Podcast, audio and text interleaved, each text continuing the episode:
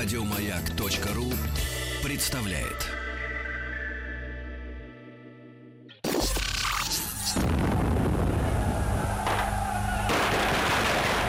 Граждане министры Временного правительства, именем Военно-революционного комитета объявляю ваше Временное правительство арестованным. Это Завершается пролетарская революция, документы. Именем революции. Друзья мои, э, ну что же, э, каникулы закончены. Уж как три недели закончились каникулы. И, наконец-то, подтягиваются монстры в нашу эфирную студию. И, конечно, вы помните, да, что э, в самом начале лета мы с вами взяли такую паузу в нашей рубрике «Именем революции». Сто лет, вот мы уже отмечали в феврале, февралю а, в, в ноябре отметим 100 лет октябрю. Тут некоторые, так сказать, есть путаница, понятное дело. И, конечно, разобраться в тех событиях, да, примерно хотя бы, или хотя бы заинтересоваться, да, что с возрастом является м, делом естественным. Сегодня с нами вновь Василий Жанович Цветков. Василий Жанович, доброе утро. Здравствуйте. Посвежел, однозначно. Спасибо. Разгладились морщины, э, э, которые накопились от тяжести общения со студенчеством. Ну. Да. Доктор исторических наук, профессор МПГУ э, Московского педагогического государственного университета. Мы продолжаем, друзья мои, о Первой мировой войне говорить. Кстати, за время нашего, нашей разлуки, Василий Жанович, довелось побывать на Калининградской земле, ну, так сказать, да, прусской, где проходили сражения. Обнаружил, кстати говоря, очень интересный, правда, этот памятник открыт, я так понимаю, при, ну, я так понимаю, при финансовой поддержке и при моральной тоже. Э, Шемякинский э, памятник открыт э, на территории одного из наших высо- высокотехнологичных производств, mm-hmm. примерно километрах так в 150 от Калининграда, среди лесов и полей стоит стеклянное здание, там делают э, электронную технику. Вот. И э, памятник Шемякина как раз вот столетию еще начала Первой мировой, его в 2014 году открыли. Да, да, да. Там э, изображение, ну, у меня можно в Инстаграме посмотреть, ну, наверное, и так можно найти в интернете. Там история такая, что э, ну, как бы распятый или растерзанный, скорее, молодой человек, там 20-летний, вот, э, висит как бы на фоне вот э, колеса времени разорванного, и по бокам его стоят э, мать оплакивает и молодая жена пронзительный праздник, э, простите, памятник, э, да. И вообще Калининградская земля, там же происходили эти сражения как раз, ну, да, конечно, совершенно верно. Это бывшая Восточная Пруссия, и, собственно, Восточно-Прусская операция, вот о которой мы как раз э, говорили в последней передаче, она вся вот проходила именно на этой территории. Ну, это, пожалуй, вот, кстати, единственная, наверное, сейчас территория, вот именно России, если смотреть, да, не бывшего Советского Союза, а России, где был театр театр военных действий, потому что, как известно, Первая мировая, она все-таки по линии фронта э, охватывала ну, Польшу, э, Привистинский край, как тогда называли, Белоруссию, э, Украину, вот западную Украину в частности, э, Прибалтику, потом уже вот к 17 году. Угу. Ну а так вообще вот если уже там смотреть только на 17 год, немец до Москвы не дошел, вот, правда, после Брестского мира они там свое посольство открыли в Москве, но это уже были не военные действия, да. Вот. А здесь э, много, наверное, действительно вот таких вот памятных мест, э, и у наших вот э, друзей из Белоруссии тоже, кстати, там мемориалов довольно много, они ставят, они помнят об этом. Даже вот наша легендарная Брестская крепость, вот если уж так смотреть, э, она ведь была э, крепостью в линии крепостей, да, да, да. Э, которые тоже были построены как раз вот накануне. Но мы поговорим мировой. об атаке мертвецов еще. Да, да, да, да, конечно. И поговорим о том населении, ведь Польша оказалась, ну, по понятным причинам, э, мы как бы вопросов не задаем, почему. По понятным причинам оборотнем, да, в том смысле, что они повернули оружие достаточно быстро э, потом против и нас. И так, и так. Там были русофилы, там были были русофобы. То а большой ли, кстати, Василий Иванович, может, забегая да, немножко да. вперед, а, к какому времени польская территория уже оказалась под немцем? Это ну, это после, год? Это после Великого, нет, э, это после Великого отступления, 15 год, э, как раз вынуждены были оставить э, вот этот вот польский выступ. Так Большой ли, много ли там было русского населения? Да, это вообще была самая многонаселенная, вот такая плотно населенная часть Российской империи, достаточно экономически развитая, потому что Варшава, вот Лоц, Лодзь, Лодзинский район, экономический район, они давали большой процент продукции, причем и текстильный, и машиностроительный. А, там большой процент рабочих. Э, в пятом году вот там были беспорядки, связанные как раз с событиями русской революции. Ну и, конечно, национальный момент там тоже присутствовал. Но вот что интересно, а, при всем том, что вот как иногда сейчас говорят, вот там русские нехорошие такие сики эксплуатировали там польские богатства, а на самом деле наоборот, вот довольно большие были капиталовложения э, в этой... Ну, та же самая история с Прибалтикой, когда губернии. там Прибалты сейчас э, ну, воют, да, дайте да, компенсацию. Да. Сами э, расфигачили свои заводы э, в 90-е годы, которые им построили, а теперь компенсацию давали. Поэтому там национальный момент, он, конечно, присутствовал, но он во многом оказался э, раздутым, вот не побоюсь этого слова, в частности, благодаря и немцам тоже, потому mm, что они подогревали. австро-венгерская, вот эти вот разведки, они ориентировались, у них была четкая совершенно задача, это расколоть э, российские э, регионы. По национальному. Вот, да, по национальному признаку. Ну, беда, да. Василий Жанович, мы сегодня будем о Галицийской битве, да, Галиция. Да, Галиция Василий да. Жанович, а сюда э, входит ведь наверняка э, история с русинами. Да, тоже, да. Вот конечно. интересная ведь история. В сегодняшнем Евросоюзе этим, этой нации не дают возможность э, никакой автономии, да. Причем, я так понимаю, русины, или они иногда себя называют русскими, да, они э, русский язык же используют, да, наш да, с вами, да, да, да, да. Э, это Австро-Венгрия, да? Ну, на тот момент. На да. тот момент. А, в принципе, как получилось, что вот такой а, осколок, грубо говоря, русской культуры, языка, да, русских людей оказался вот в, в тех землях? Если как бы копнуть чуть-чуть назад? Ну, это все уходит э, корнями в 18 столетие разделы Польши, разделы Речи Посполитой. Если еще раньше еще смотреть, раньше, да, то вот. это, конечно, э, вот эта уния знаменитая, и религиозная, и политическая уния, которая э, привела к тому, что, вот, в частности, Галицко-Волынское княжество наше... Э, русское. Э, да, русское, конечно. Э, и с богатой православной культурой, и с сильной властью, очень сильной княжеской властью, оказалось вот э, в составе Литвы, а потом потом уже объединение Польши с Литвой, ну и так далее, вот эта вот вся цепочка. Но, Но им же произошло... удалось, удалось да, а? не, много, несколько веков сохранять все-таки идентичность да, национальную. Да, да, более того, более того, она передавалась из поколения в поколение, и вот русины, крапотороссы вот э, тоже, здесь э, они всячески подчеркивали вот то, что э, их связь с Россией гораздо больше, чем связь там с кем бы то ни было. С Польшей, там, с Австро-Венгрией, с Германией тем более, с немцами Конечно, были здесь попытки и каким-то образом э, втянуть их вот в эту вот орбиту Запада, католическую в частности, э, униатскую вот эту вот систему ценностей, но это в основном касалось э, верхов, это касалось элиты, то есть вообще здесь вот надо тоже отметить, и Галиция в частности, здесь, конечно, был определенный раздел, то есть крестьянство угу. и элита. Элита, она больше была прозападной вот на тот момент. А, и э, с другой стороны, вот подавляющее большинство населения, вот, собственно, э, такая э, стратегия Галицийской битвы, вот когда она началась. Это у нас был э, расчет. Если очертить сегодняшних географических да. э, масштабах, это угу. что? О чем мы говорим? А, здесь речь идет это Львов, это Люблин, это Холм, это вот эти вот города, это Холм Прикарпатье. Холмщина. Ну, это Украина и там Польша э, разделяется. Да, Западная Украина.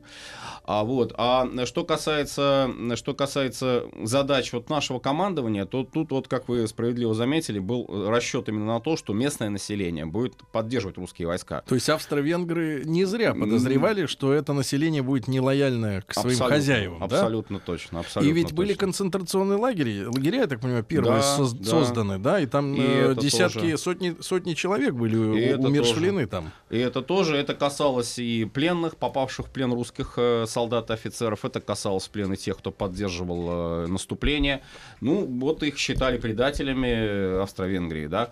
Но, опять же, вот Карпаторусский вот этот вот фактор, он продолжал играть свою роль даже после уже Первой мировой войны.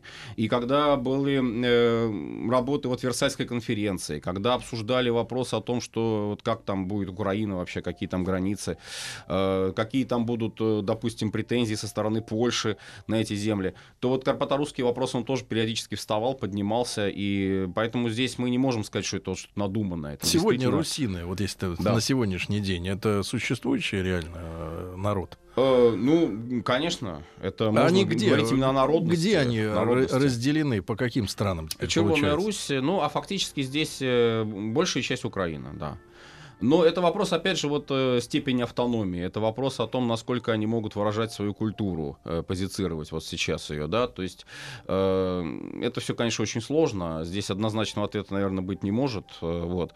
Э, и... Ну, такая многовековая история. Да, да? И, и вот просто нужно учитывать, что эта земля многонациональная. То есть здесь вот однозначно как-то вот решить национальный вопрос в пользу какого-то одного этноса невозможно. Да. Да. Хорошо, Василий Жанович, так вот август 14 uh-huh. да, мы ведь начали достаточно бодро да. э, идти вперед. Да, но более того, э, многие вот считали как раз э, тогдашние наши э, предки, Э, считали, что вот мы потерпели поражение, ну, формально, можно так сказать, да, что вот не победили мы восточно-прусской операции, не смогли взять Кёнигсберга, а, и вторая армия потерпела поражение, правда, не такое катастрофичное, как иногда э, кажется, там войска отступили, вот, э, а вот компенсировали мы это все победой в Галиции, компенсировали мы это все очень успешным наступлением, причем, более того, тут надо вот что отметить сразу, наверное, Галицийская битва, это ведь не просто получение территории, территории. Это еще и э, серьезный удар по австро-венгерской армии. Э, и есть даже мнение, э, сейчас в частности тоже его многие высказывают, что стратегическая инициатива, которую Австро-Венгры имели, именно Австро-Венгры, не в союзе с немцами, а вот сама по себе австро-венгерская армия, она у них была накануне войны, она э, привела к тому, что в августе 14 вот они очень активно начинают, эксцентрично э, начинают наступать, э, переходят границу, причем э, даже неожиданно для нас, даже для русского команды, мы не ожидали от них такой прыти, вот, грубо говоря. Но после поражения в Галицийской битве у них уже инициатива спадает, то есть вот дух падает, э, и, по сути, австро-венгры уже в одиночку справиться с России не могут. Э, им помогают немцы. А, вот, но э, это вот тоже, видимо, как раз последствия нашей победы. Василий Жанович, ну а если так в историческом разрезе говорить, получается, ну так вот, если анализировать вояк разных стран, да, uh-huh, uh-huh. итальянцев в, в красивых сапогах, да. вот, и форма у них, и карабинеры сейчас очень такие симпатичные ребята. Вот, а как не влюбиться женщинам, я понимаю, и не только. А, испанцы есть, да, вот которые, правда, дрались на полях там гражданской своей войны, э, да, там ожесточенно. Но, тем не менее, я так понимаю, две есть армии в Европе. Это русская, грубо говоря, российская и немецкая, и все. Остальные это не такие непассионарные ребята. Ну, если смотреть по сухопутной армии, по масштабу, вот действительно, Первая мировая показала, что самые стойкие, самые такие крепкие части, это, пожалуй, да, вот именно наша армия и немцы. Причем, э, более того, наше командование вот на тот момент, вот 16-й год, э, в частности, когда вот планировался Брусиловский прорыв, в ставки высказывали мнение о том, что все-таки надо его наносить именно юго-западным фронтом. А, хотя не изначально по считали не по австро-венграм. Да, да. По австро-венграм не по немцам. удар, не по немцам, да. А, а вот потом уже, может быть, и развалится Германия. А Германию, если бить, э, то ну, будет очень трудно просто с ними справиться сразу, с немецкими вот этими войсками. Ну и в какой-то степени это оправдалось, да, потому что прорыв Юго-Западного фронта, как известно, увенчался успехом, э, Брусиловский прорыв, а на Западном фронте никак не могли сдвинуть. Э, там крепкие э, немецкие позиции были. Вот, да, но в любом случае, конечно, армии начала войны и армии конца войны — это две большие разницы.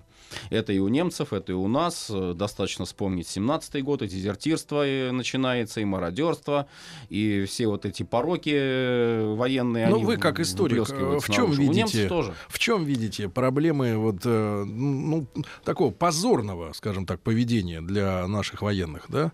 Ну, это уже вот 17-й год, это, к сожалению, политика очень сильно начинает вмешиваться. То есть э, идеи штык в землю э, пошли домой делить. Э, Ведь меня что вот, э, Василий Жанович, меня что больше всего удивило в этой ситуации? Я как-то получил цифры, нашел цифры, да, относительно э, потерь всех стран-участниц э, Первой мировой войны. Да, да. И оказалось, что даже дело не в абсолютных цифрах, а именно в пересчете на сотню населения. Да. Понятное дело, что у нас страна огромная, там 100, 140 миллионов, да? У них, соответственно, меньше гораздо, да?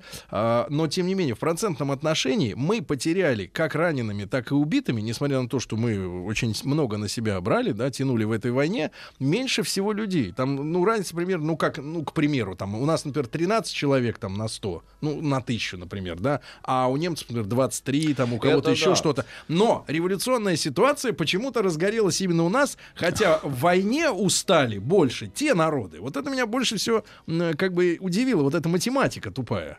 Ну, здесь, э, может быть, некое несовпадение просто фазисов, э, условно говоря, потому что в Германии тоже революция произошла, только там годом позже. Э, ноябрьская революция, знаменитая 18 года. И там, по большому счету, те же причины. И усталость от войны, и разочарование, и всякие там слухи про Вильгельма, прочее. Вот. Но здесь, наверное, другое важно. Здесь важно то, что потенциал вот экономический, людской потенциал, демографический потенциал у нас, конечно, был больше. Мы не всегда этим потенциалом умели воспользоваться э, для себя э, с пользой.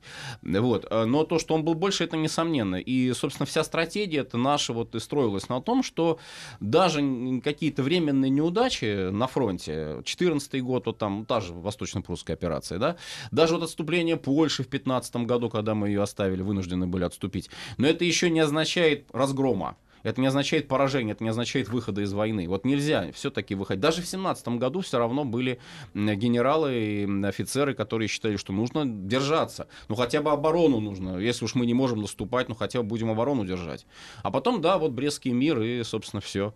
То есть э, Россия выходит из войны, сепаратный мир и плоды победы, вот, собственно, которые были обещаны там еще в 2014 году, о которых мы договаривались официально, были заключены ну, соглашения. Тоже ведь странная история история. Мы ими да, воспользовались. Мир заключает непризнанное на Западе правительство. Тоже, да, да. Интересный ну, момент, э, да, формально ведь России правили другие люди. Тот момент, Временное правительство, да, ну, с точки зрения Запада. Да. да, ну это тоже. Ну, кстати, временных признали быстро. Временных признали быстро. Есть мнение, что, собственно, там масонские связи помогли. Ну, тем не менее, это факт. Так, так, так, Василий Жанович, я смотрю, вскрывает ну, это свою коробку. До этого, наверное, мы дойдем еще. Да, хорошо, Василий Жанович. Но я так понимаю, что ведь очень э, горячо приветствовали да, в России события в Галиции. Да, да потому что да. это как бы было воссоединение, получается. Да, конечно, да? конечно. То есть пропаганда здесь работала четко совершенно на то, что вот мы должны собрать, э, идея какая?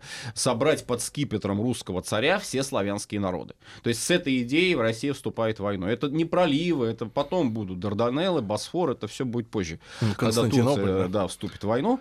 Вот. А пока у нас главная идея это защита славянства. Ну, собственно, мы Сербию защищаем, потому что вот уже неприкрытый открытый акт агрессии, когда Австро-Венгрия начинает боевые действия.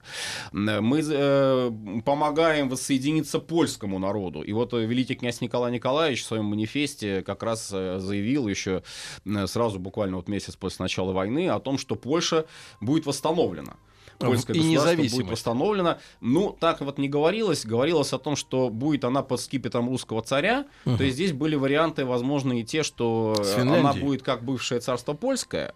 Может быть, там будет вариант, что вот будет тот из Романовых там править, то есть восстановится династия, но уже романовская как бы линия пойдет. Но в любом случае территориально, территориально вот эти части оторванные, в том числе и э, те, которые были оторваны Австро-Венгрией и Пруссией, они составят единое целое целое, но уже э, в орбите России. Кстати, Василий да. Иванович, а на сегодняшний момент э, Польша имеет э, территориальные претензии к кому-то из соседей? Или после Второй мировой войны э, нам удалось э, как раз вот доделать это восстановление? Ну, есть, есть конфликтные как раз моменты, о них сейчас тоже много говорят, это с Украиной, вот, да, но вот что касается там Германии, там Висла Одер, это уже здесь, собственно, проблема решена. Здесь скорее у немцев многие там э, публицисты, да, высказывают, что вот, мол, Силезию там отдали, как же так. Но это публицистика. Факт есть факт. Результат Второй мировой войны как бы не оспариваются здесь. Граница передвинулась. Пока что. Ну, будем надеяться, да. Вот. А э, еще вот и, и один момент какой важный, э, помимо вот этого славянского единства, вот связанный да. с Галицийской битвой, э, это то, что здесь, э, ну, такое своеобразное боевое крещение получили наши э, войска, наши солдаты. И много здесь было интересных очень подвигов. а мы об этом, вот мы об этом пог... таран Поговорим, да, да дорогие да. друзья, как раз об этом. Итак, 14 год, август, э, Галицийская битва. Василий Жанович Цветков, доктор исторических наук, сегодня с нами вновь в прямом эфире. Э, предыдущие серии на сайте radiomag.ru можно э, прослушать в удобное для вас время. После новостей продолжим. Товарищи, рабочая крестьянская революция, о необходимости которой все время говорили большевики, совершилась!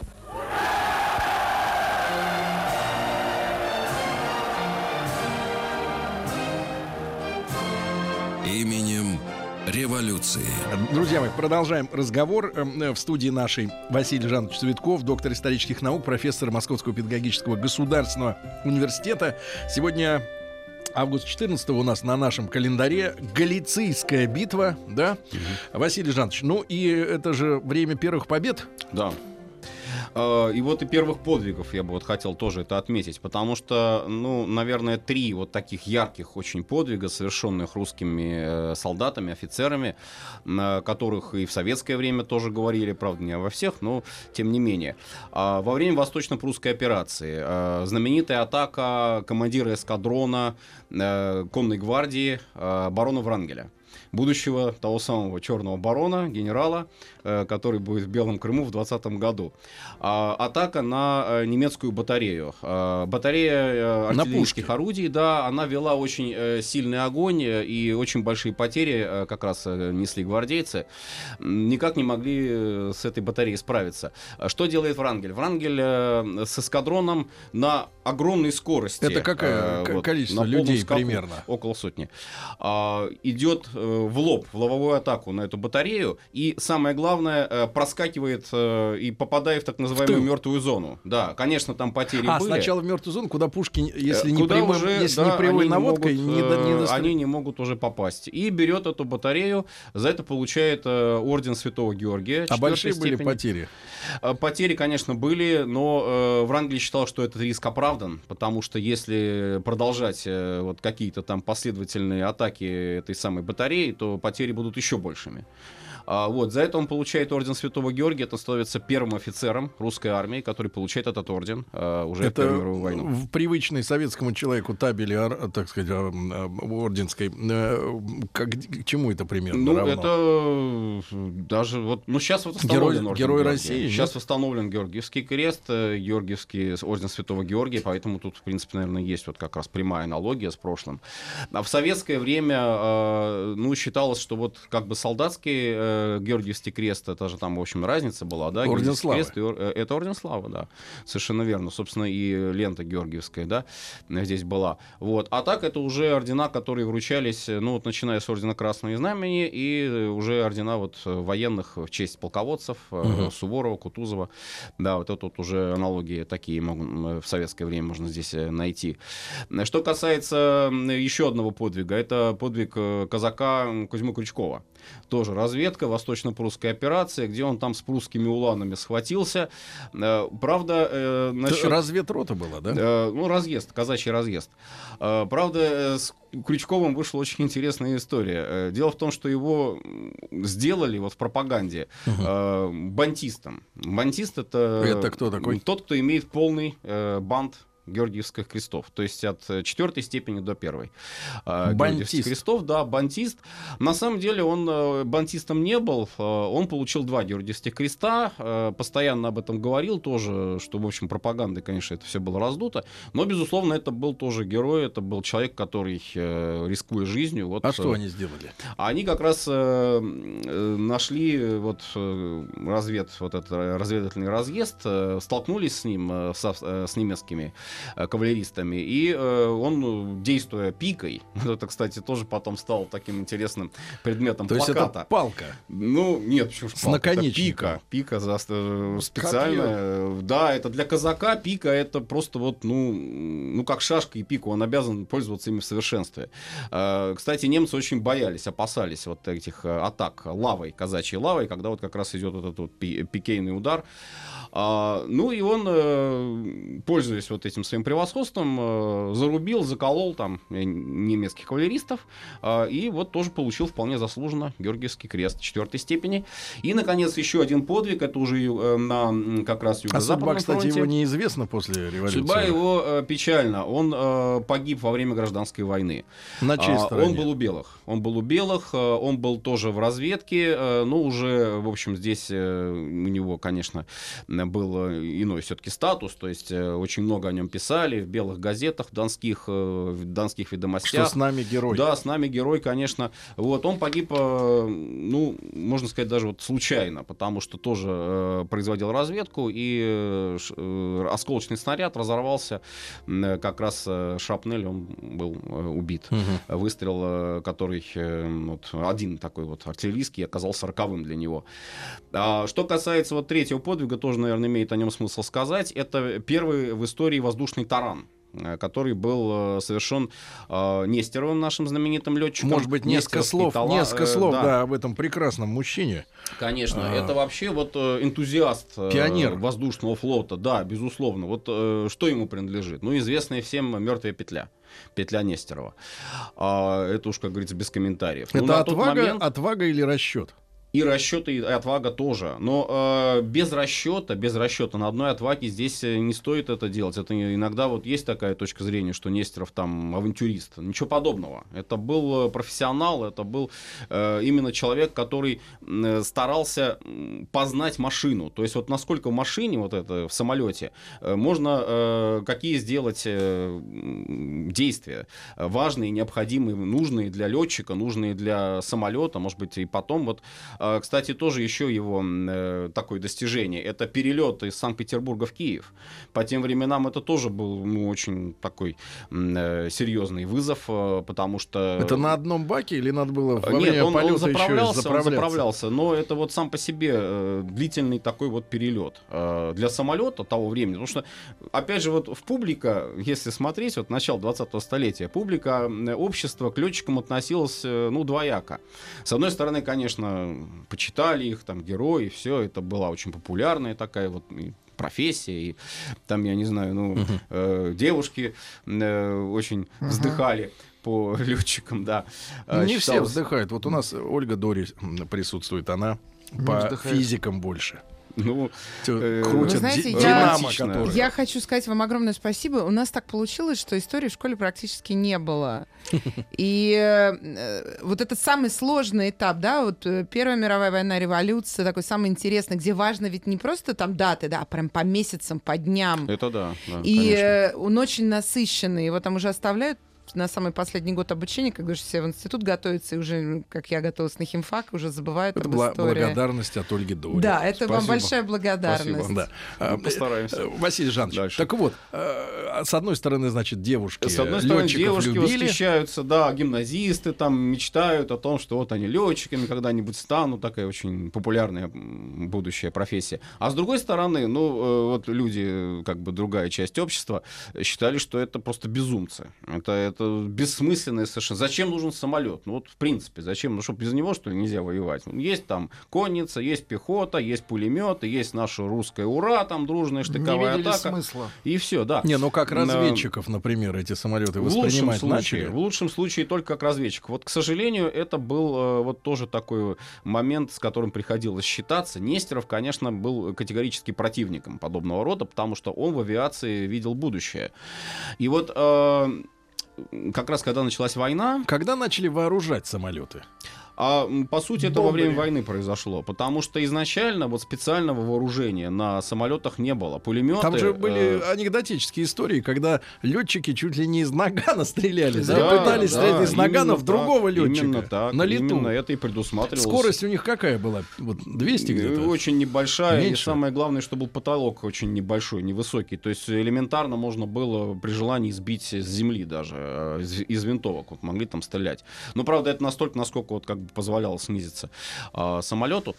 Так вот, э, э, начали вооружать. Ну вот э, бомбардировщики те же самые. А если посмотреть, э, как бомбили вражеские позиции, э, летчику давали э, перед вылетом ящик с бомбами.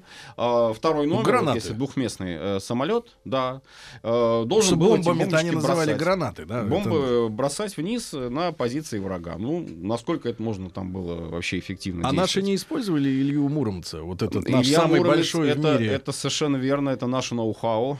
По тем временам это тоже многомоторный бомбардировщик. Я читал, что это был самолет с душем. Ну, Там настолько, насколько кабина можно. Вообще, э, Ильи Муромцы, э, они теоретически, Сикорский э, знаменитый ж, э, авиаконструктор, разрабатывал их э, модель, они вообще э, предназначались не только, конечно, вот как бомбардировщики, предполагалось, что они могут использоваться и как пассажирские самолеты, то есть э, для длительных э, перелетов. А, И Но они наши были- стали переоборудовать под Э, военные нужды. Да, и использовались и в том числе для пассажирских э, перевозок. Ну, вообще, предшественник Ильи Муромца это русский Витязь, э, тоже Сикорского машина. Э, Когда началась война, была э, составлена специальная эскадрилья муромцев, э, которые вот занимались как раз бомбометанием. В чем было слабое место у Муромца? Э, В том, что он практически не мог действовать без защиты истребителя. Но это общее э, такое вот место для бомбардировщиков в том смысле, что э, ему нужно очень сильное вооружение. И вот э, был факт, э, когда сбили, единственный, э, правда, раз э, сбили Илью Муромца, э, сбили только потому, что не смогли обеспечить защиту его от нападения значит, а разве на немецких такой летчиков. большой самолет с таким огромным фюзеляжем не- не- нельзя поставить несколько пулеметов, грубо говоря? Вот, вот их и стали ставить. И вообще вся эта вот проблема с вооружением нашей авиации, это решалось на ходу, это решалось во время уже боевых действий. Ну, под конец войны уже и пулемет, который стрелял через винт, это вот изобретение, правда, не наше, французское, это и э, уже достаточное какое-то, ну, такое боевое оснащение. А, И самое важное то, что здесь уже появляется возможность э, действий самолетов э, в составе эскадрилий, действий самолетов в составе звеньев, Василий а не какие-то но одиночные надо, полеты. надо людям еще пояснить, что Да. ведь совершенно одно из самых чудовищных э, оружий, которые, которыми оснащали самолеты, они потом эти, эти э, ну, зверства использовались и в гражданскую войну, я так понимаю. Это когда с самолета сбрасывали целым пакетом э, ножи. А это да. да, Ножи, да, которые да, вот да, да. представьте, с высоты Стрелы, там 300 метров, стрелы. да, они Вот это падали вниз. а, сбрасывали. Они говорят, если попадали в кавалериста, то эта штука прон- пронзала насквозь, да, верно. насквозь Совершенно и человека, и лошадь. Представляете, какой удар? и Совершенно вот так их пачкой выбрасывали, Это да, и стрелы, они да, да, да, вниз это летели. тоже вот одна из категорий оружия, использовалась, э, кстати, обеими сторонами, то есть мы тоже их применяли, а, вот, э, но это, в общем-то, не от хорошей жизни, тоже, скажем так, а потому что вот действительно отсутствие должной какой-то вот организации э, воздушных полетов. Так вот, возвращаясь к Нестерову, здесь, наверное, нужно отметить, что вот он-то, а, разрабатывая свой таран, э, первые буквально вот недели войны, он предполагал, что можно э, осуществить этот маневр э, ударом колес. Колеса сверху ударяют. А, так по- еще, Василий Жанович, там же Да, еще тема такая всплыла в памяти. Еще же они э, таскали на веревке за собой типа якоря что-то, типа рыболовного крючка трехспицевого, чтобы как бы зацепить им Да. под люку, да, и Да, что-нибудь да, ему оторвать.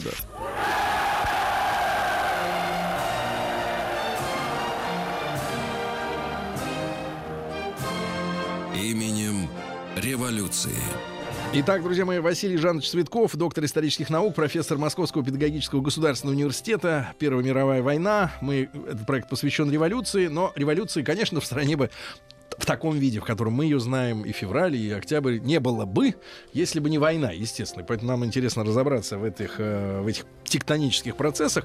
И вот подвиг Нестерова, да, энтузиаста великого. Он же, э, как, был знаком с императором. Я читал, что Сикорский был другом семьи, да, Да, Николая да, II, да, а да, да, да. Нестеров, э, ведь император сам возглавлял российский, ну вот, аэроклуб императорский, да? Совершенно верно, совершенно главный верно. летчик. Э, нет, здесь как раз было больше, может быть, непонимания со стороны командования местного генералитета, потому что когда мы говорим о таране, э, ведь тут что вообще, вот э, откуда вся эта проблема-то возникла? Э, на своем самолете австрийский э, летчик летал, э, осуществляя разведку практически безнаказанно наших позиций. Да. А это была уже битва за Львов, это То есть уже разгар Галицийской битвы. Да. И никак не могли его э, ни сбить, ни снять. Ничего не могли с ним сделать. И вот Нестеров решил э, пойти на таран, то есть рискнуть каким образом? Подняться над австрийским самолетом, И колесом на его. него и колесами, именно колесами Давануть. сбить его хвост и таким образом э, свалить.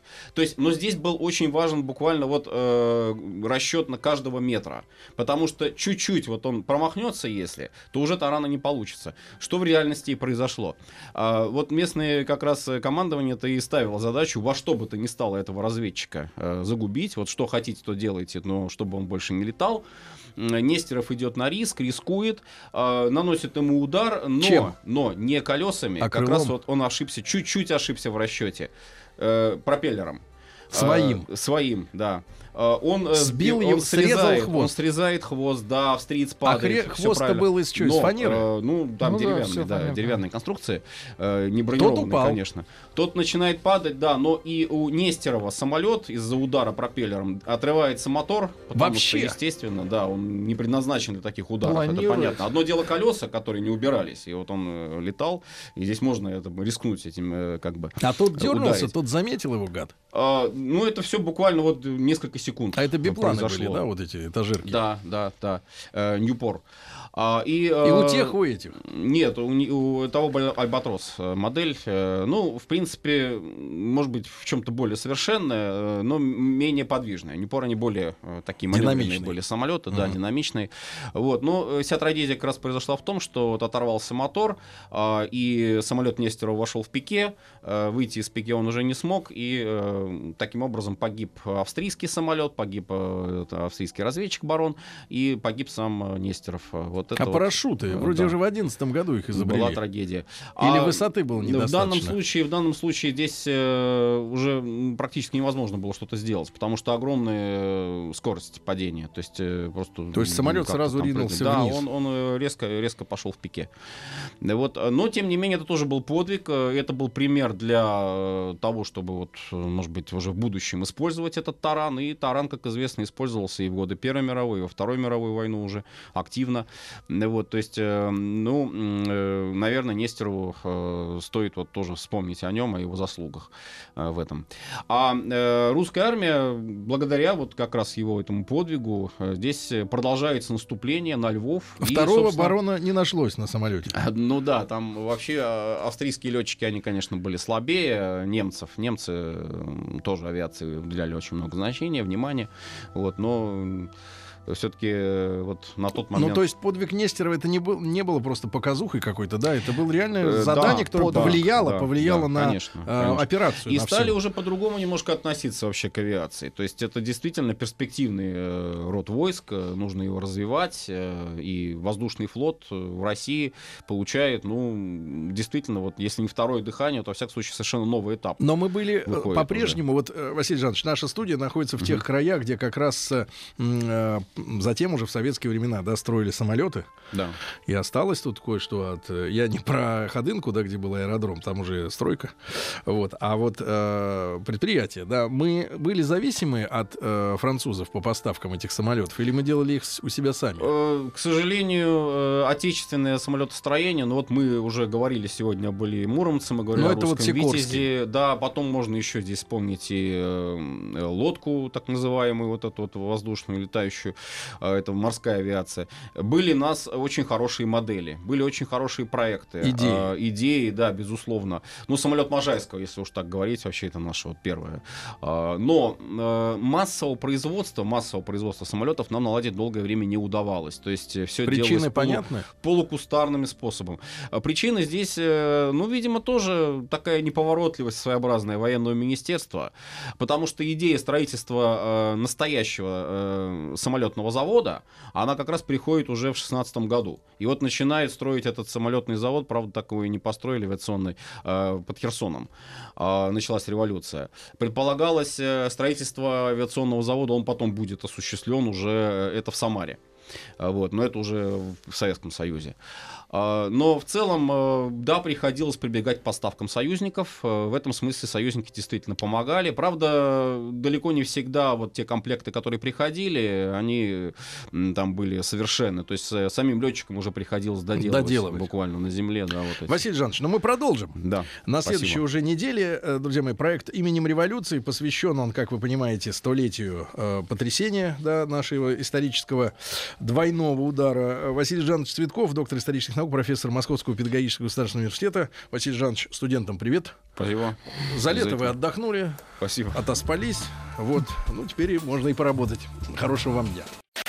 Еще больше подкастов на радиомаяк.ру